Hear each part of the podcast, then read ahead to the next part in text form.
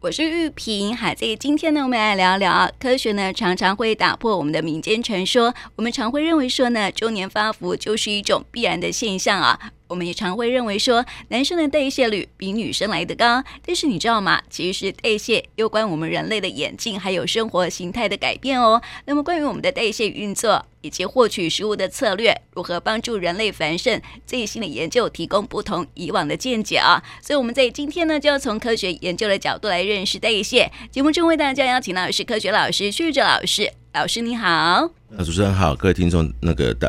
大家好哈，那我想我们今天谈的代谢，这是大家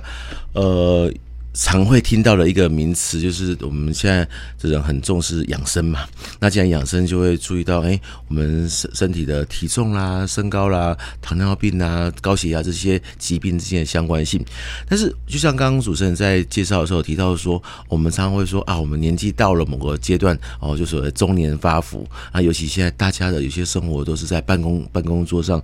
那呃，来来来做事，所以我就想说，哎，我都坐着，一整天都坐着，都没有去运动，结果哎，还还是会变胖。那有的人说，哎，有啊，我有运动啊，可是怎么体重减不到我要的一个一个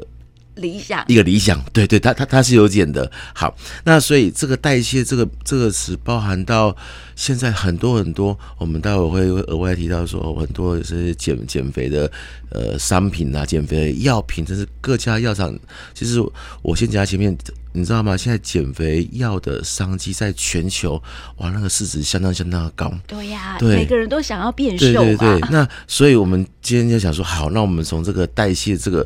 这个角度，又又新的发现里面，他们呃科学家他们给我们什么样不同的想法哈？我们先回到我们为什么叫代谢？代谢这个事情，就是说我们身体需要有足够的能量，然后来帮忙我们去生长发育，或是我们呃身体当没有能量的时候，我们需要有额外的东西来去补充。哦，这简单讲就是代谢在我们科学上的一个名词。可是我们去想想看哦，在最早最早最早，我觉得最早就是你要想到是在那种猿猴时代。我们现在讲科学嘛，所以就是讲最刚开始猿猴时代，那个你去想哦，原本猴子就好，不要讲到猿了。那个猴子，猴子它基本上就爬爬爬爬爬树，它运动量很多。然后呢，你就会有时候看到在公园啊，看到它拿一个那个那个小小坚果，或是它它它的一个小果，它就吃了。那吃了以后。他然后呢，他也没有说一直休息，他就继续跑。可是他会从小猴子慢慢变成大猴子出来，所以你会发现在原始我们的人类的演化，从猿啊，从猴到猿，然后到呃我们的山顶洞人呐、北京人这些原始人种，到我们现在所谓的智慧人，这一系列过程里面。我不知道听众朋友有没有开始发现，我们的所谓的采食、采收食物的过程，跟我刚刚讲那个猿猴过程是不是很不一样？虽然不一样，就是我们现在哈采买食物，不管我觉得每个家庭都都一样，我们不会只采买说这一餐我们吃的东西。嗯，OK，我们可能会都去采买，哎，我们这这一两天，好，或是这一段时间，我们要家里面要要要吃的一些食材，而且食材还不不只有单一个哦，还包含。呃，有有菜啦，有肉啦，有蛋啦，有牛奶啦，有水果。那水果可能也不是只有一两一一项，可能会有多项。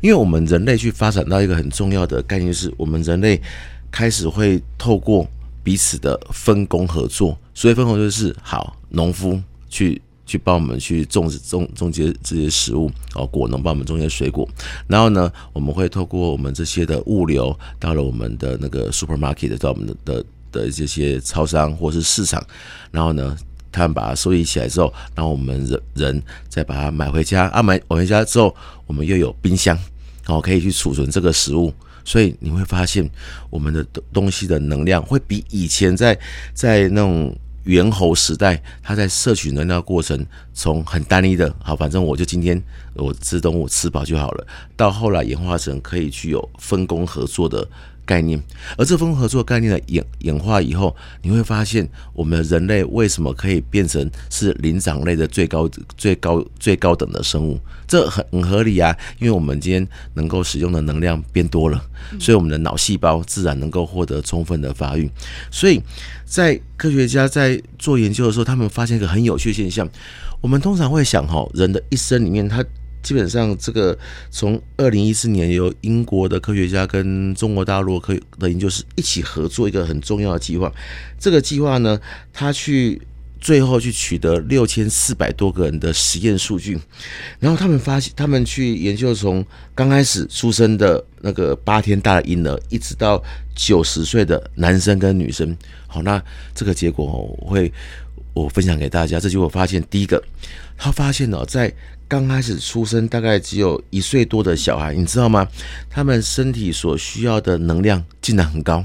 还说。啊，小小孩啊，有没有长得很大只啊？为什么他能量很高？因为事实上，我们你会发现哦，在以往的，我突然想到，有我们以往的那个有个也就是阿妈他们常会讲的哦，几米多几寸，嗯，真的，有时候我有时候回想我自自己的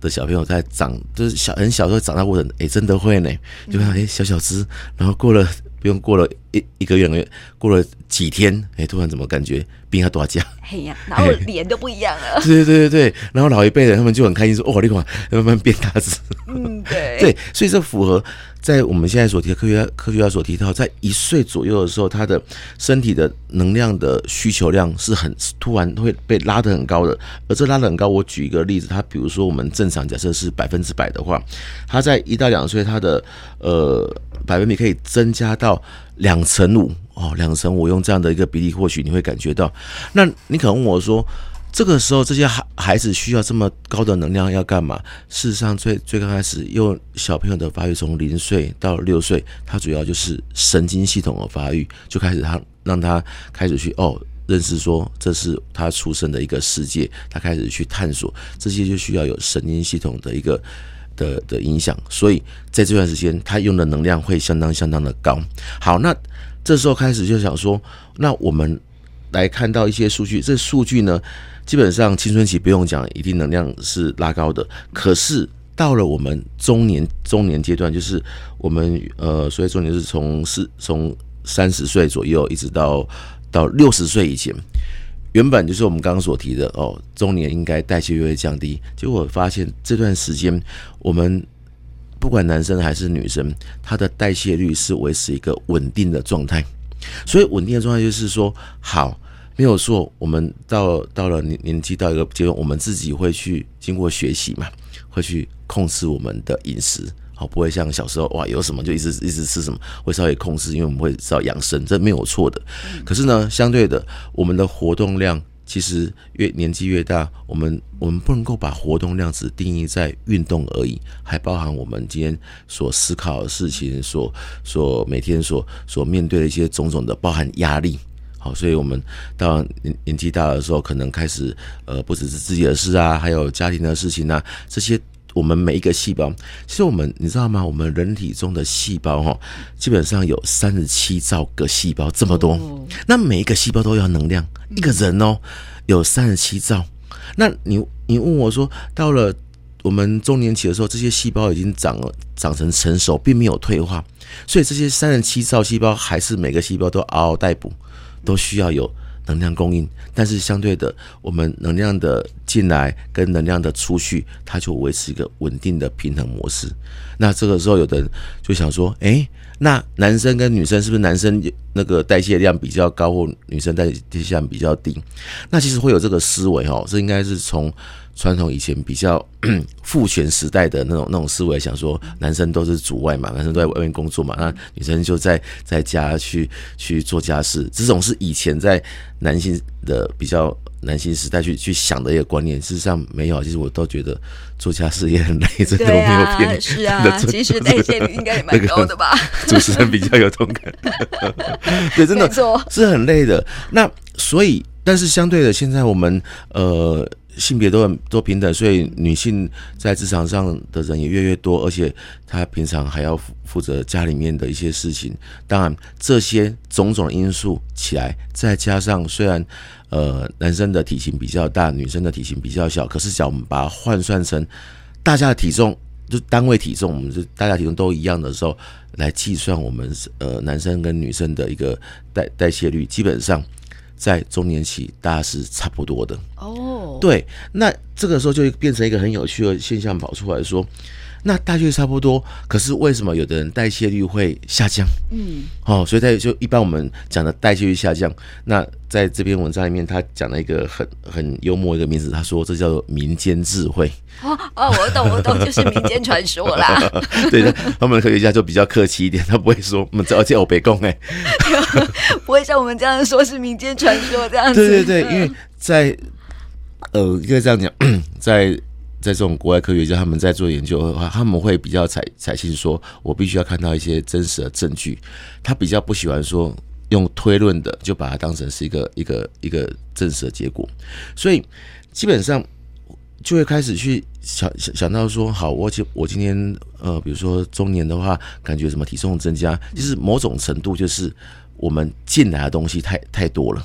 就是 input 的太多了，哦，吃太多。对，所以啊，为什么吃太多？是我们回到我们前面所所提到，就是呃，我们人类很聪明，大家都已经把食物做好的储存，不只是收集，还做好了储存，所以你的食物是不予匮乏的。嗯，那人类又很聪明，知道说，呃，除了三餐之外，可能还会有下午茶，然后下午茶之后，晚餐之后，可能还有一个宵夜，满足口欲。对对对对，那这一方面就是，就像玉萍刚刚所提到，就是说，因为高压力底下。哇，就是不断的吃、嗯，这个时候 下下午三点多到了，哎呀，实在太累，我们 吃个吃个甜点，哇，惨了。这个时候你的 input 就会开始拉高起来，然后但是我们今天的输出又没有那么多的时候，就变变成造成收跟出不平衡，当然就会造成在体型上变得有有发胖现象，是这样来的。但是只要回归到正常模式，实际上是还好。那刚从小朋友讲到我们中年，可是我们要想想，我们可能过了一段时间之后，我们会进到老年，真正代谢率下降，在这边的研究里面，其实它有指出来是在六十岁。那为什么我今天特别提到这个？因为在以往，我们都是说哦，代谢率呢，大概从青春期以后应该会慢慢的下降，事实上没有，是六十岁之后就慢慢的下降。所以这时候我们去观察我们周边的的老人家。这你会发现，在他六十岁以后，或是他退休以后的十年，因为刚才退休大概大概还好，退休时你会发现，诶，他的肌肉，他的肌肉的量会慢慢的、慢慢的变少，慢慢变少。那为什么会让？所谓的代谢率下降哦，就包含了他可能吃的东西会少，好，因为老人家会更养生，说，哎呀，马甲胸椎，所以变少。但他问题是，他变少的时候，他的能量就会变少。那能量变少的时候，它今天给予我们身体上这些这些呃细胞啦，或者是身体这些器官、这些肌肉的蛋白质的量就不够。那不够之下，造成它呃肌肌肉的量明显变少以后，那它今天的活动力自然也就跟着变少。而这样变少的模式，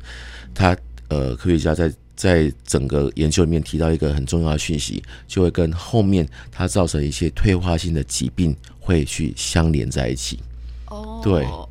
所以它这个概念就是说，我们从以前从猴子，好，反正他一个人吃饱，大概大概他就没问题。到后来，人们用分工合作的方式，让我们的食物的能量增加，然后啊，食物的的的量变多了，然后我们的摄取没问题，然后但是我们相对的，我们的能量的部分，在这从六十岁以前。都基本上维持一个稳稳定状态，可是六十岁以后，的确会因为我刚刚讲三十七兆个细胞到六十岁以后，可能开始有慢慢的有呃一一些比例开始慢慢的退化，嗯，退化开始没有功能了，而说没有功能的时候，就会影响到他身体在每天的能量的消耗量。那每天能量消耗量假，因为通常我们在整个人体中最需要消耗能量的是我们的脑细胞。嗯，所以为什么在年纪比较越来越长的长者，他们在记忆力上面这一块，你就会发现，它很明显随着年龄的五年、五年、五年的增加，哎，真的会开始走向衰退。是这样来的，所以哈，如果要这个时候，应该要训练一下我们的这个，要常常思考。对，所以才才说啊，现在我们在呃很多的社区里面，就开始有呃老年人的一个一个课一个课程啊，长照这些服务，让老年人可以共学、共乐、共好，这样这样子，其实某种程度也是让他怎样。虽然他细细胞器官在退化，可是至少让他走出来，让他可以不断的跟与人交谈，或是学东西，或是哪怕只是一个桌游，这些都是刺激他的细胞在能量不是那么。呃，应该说这样讲，它的细胞总数降低下去，可是我还可以有参参与的细胞可以去维持它正常的功能。嗯，然后它走出来，它总是需会需要能量，它相对的，它想要吃东西的欲望也会跟着被增加起来。好，与其有时候我们现在常会看到很多的家庭，就是因为双双薪嘛，那剩下啊小朋友那个一旦到了学龄时间去去到学校哇。白天就剩下老人家，那老人家脚两个还好，那脚有一个已经先先回去了，剩下那一个基本上他就很容易，很容易，基本上他可能就就在家里面，就在家里面，他的活动范围就在就就在家里面，或是顶多跟邻居啊，万一又没有邻居的时候，他的生活就慢慢，他的应该说他整个活动量就会开始逐渐逐渐的往下降，然后到后来就会。我们常听到一些退化性疾病就会跑出来哦。对，有，有句话说哈，活到老学到老。对对对对，对，对，就是要活啊，这个走出去，走出去的时候啊，你接触人群越多，然后呢，你学的越多，然后就会延缓老化。对，所以就是所以从这样的一个发现里面下来，就是说我们的代代谢率这件事情，的确到了六十岁以后，哎，我们现在。呃，今天我们跟大家分享的时候，我们都知道六十岁以后的人们，我们要特别注意到我们的代谢率的下降这个事实，因为他有人会说啊，那我就多运动啊，或者是多多调整饮食。我觉得我们要面对的是生命的现实这个事情，就是说它就是会发生的，你再怎么样，它还是会，因为细胞时间到了。它它的功能就就萎缩，这是必然。可是我们面对这个生命的现实的时候，我们如何用比较更健康的方式？包含刚呃主持人所提到的，因为我们要多学，我们都要多走出去，这方面我们就可以去克服这种生命很残酷的这种衰退的现实，来去让它的衰弱的程度不要降得那么快。好，最最最主要是是这个样子。嗯，那我问老师哈，就是说，那为什么有些人哈，就是中年呐、啊，或是年轻哈，就是代谢就变差了呢？对，所以通常我们到年年纪大了的时候，我们会代谢变差，其实包含就是生活上的压力。嗯，好，比如我们到了中中年的时候，其实我们有工作上的压力啊，哦，有家庭里面的压力，有有来自于比跟我们在年轻时代的。压力值那个真的很很很很不一样哦，就是因为生活的这个毁损。对，然后对，然后这个压力呢，就会造成，比如说好了，有时候会造成我们其实该该吃东西的时候，该真的站起来去走一走的这个这种感觉会变少。对，就会变少，就觉得哦好烦啊，不要吃，或是好烦，我我吃点东西。吃对，然后或者是哎，这个时候我们已经工作一段时间了，想要出来走走，说哇。天气好热，我想这些真的好，他就就不连起来这个动作都会把它忽略掉，嗯，都不想做。对，所以自然就会造成我们的食物的能量在我们身体被累积下来。啊，累积下来，它不是不是不是不见，它只是今天很多东西变成累积成脂肪，哦，变成脂肪堆积，就是一般我们讲的变胖。就这样来的，哦，所以这也就刚刚人家问也是顺便提到说，这也是为什么现在在呃全世界一些药厂，它开始去针对减肥药物去研发。其实减肥药物的研发刚开始并不是针对减肥，他们针对糖尿病，因为我们现在糖尿病的人几乎基本上量实在很多很多。那糖尿病的原因就主要是因为我们的细胞它没有办法把葡萄糖做利用，所以这个葡萄糖在细胞外不能够被利用怎么办？那不然就就就就会离开我们体内，所以我们就会变成呃多吃，因为因为细胞得不到能量嘛。然后呢多吃啊就会渴，就会多喝啊多喝惨了就会多尿。嗯。然后糖尿病大家也知道，它所衍生的问题就是后来会有比如说伤口不好愈合嘛。所以药厂在研发糖尿病的时候，他们花了好多好多力气，后来竟然发现，目前也会发现说有些糖尿病的用药里面竟然。它可以有效去去除我们的身体一些不必要的脂肪，尤其是腹部脂肪。哦，所以在这一块，他们就开始去有减肥药物的东西跑出来。我想这，这大家可能在很多很多管道会看会看得到。但是我还是有一个重点，就是说，假如说呃，为了中年发福这件事情去做减肥，一定要透过呃医生去评估，千万不要在。网络上啊，呃，或是其他不明的地方去购买，我觉得这个，因为每个人的身体状况是不一样。像我刚刚讲的，我今天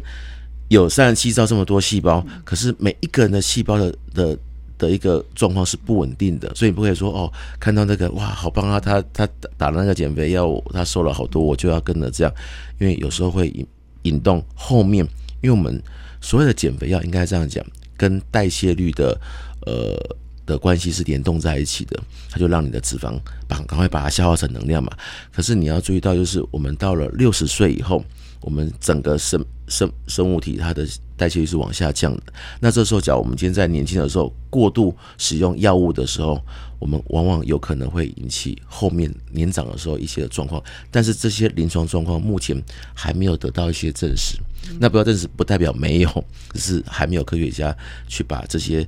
实验凑足够足够的一个数据，然后呈现出来。嗯，对对，所以哈、哦，还是要提醒大家哈，就是说，呃，为了让我们的代谢率哈，就是能够维持哈，最主要还是要多动。对，然后另外就是说，我们今天除了多动、多多去想事情，真的我们，但是不要胡思乱想了，对对对对，就是多多去学。学一些新的东西，对，你学新的东西，然后你不要去想说啊，我现在年纪到了中年，是不是会会变怎么样？我年纪到了老了，我我是不是会这样？你不要去从负面方向去想，你想说反正好了，今天我们目前就这样，那我们就多学，那我们让自己多多去运动，多多去想新的事情啊，然后负面的事情，反正那都是睡睡睡起来就好了。我觉得。这很困难，因为现在生活上的压力实在相当大，而且很多的媒体、很多的新闻会让我们觉得很相当的沮丧。但是我觉得我们还是要往前看，因为你我们只有重新再重整的时候，我们才可以每一天都在重新的出发。那刚好这一篇这样讲了之后，他其实有提到这个很重要的结论，因为这边是从有点像演化的概念去提我们整个从猴子。猿到人类的整个代谢模式，他就说啊，我们人类啊，用这样的一个去把食物集中，然后大家分工合作，把食食物的量足够的话，就可以让我们的人类这个人种可以不断的繁衍众多，因为我们就有足够的能量来去繁衍小孩，而小朋友他也有足够的能量，在刚开始一一岁左右的发育期，他的能量不至于匮乏。好，不至于匮乏，所以我们这个人总会会越来越多，越来越多的主要原因是这样。但是他他也提到一个重点，就是说，这基本上是违反物种的这个遗传法则。遗传法则就是，反正你吃这么多，就应该拿这么多，就我们拿的太多了。嗯，对，所以也提醒人类说，基本上在我们能量的一个取得方面，基本上就是其实有一些长辈或是也提到说，我们不要吃太多经过。加工精致的一些食物，最好走向走原型食物为主。这个其实也在呼应这篇的研究，它的一个一个概念。嗯，对对，回归原始生活是不是？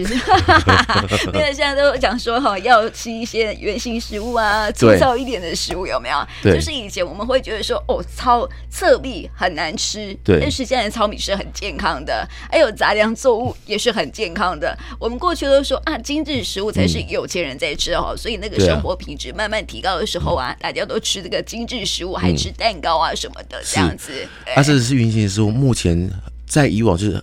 比较粗糙，因为原型食物就是就是就没有任何的修饰。可现在有些人他们慢慢改良，它还是圆形食物没有破坏，只是他把它做的比较感觉，就是我们人类对精致，我们人类是一种视觉化的动物，你知道吗？然后做比较精致，但它还是圆形的，哎，基本上就就就。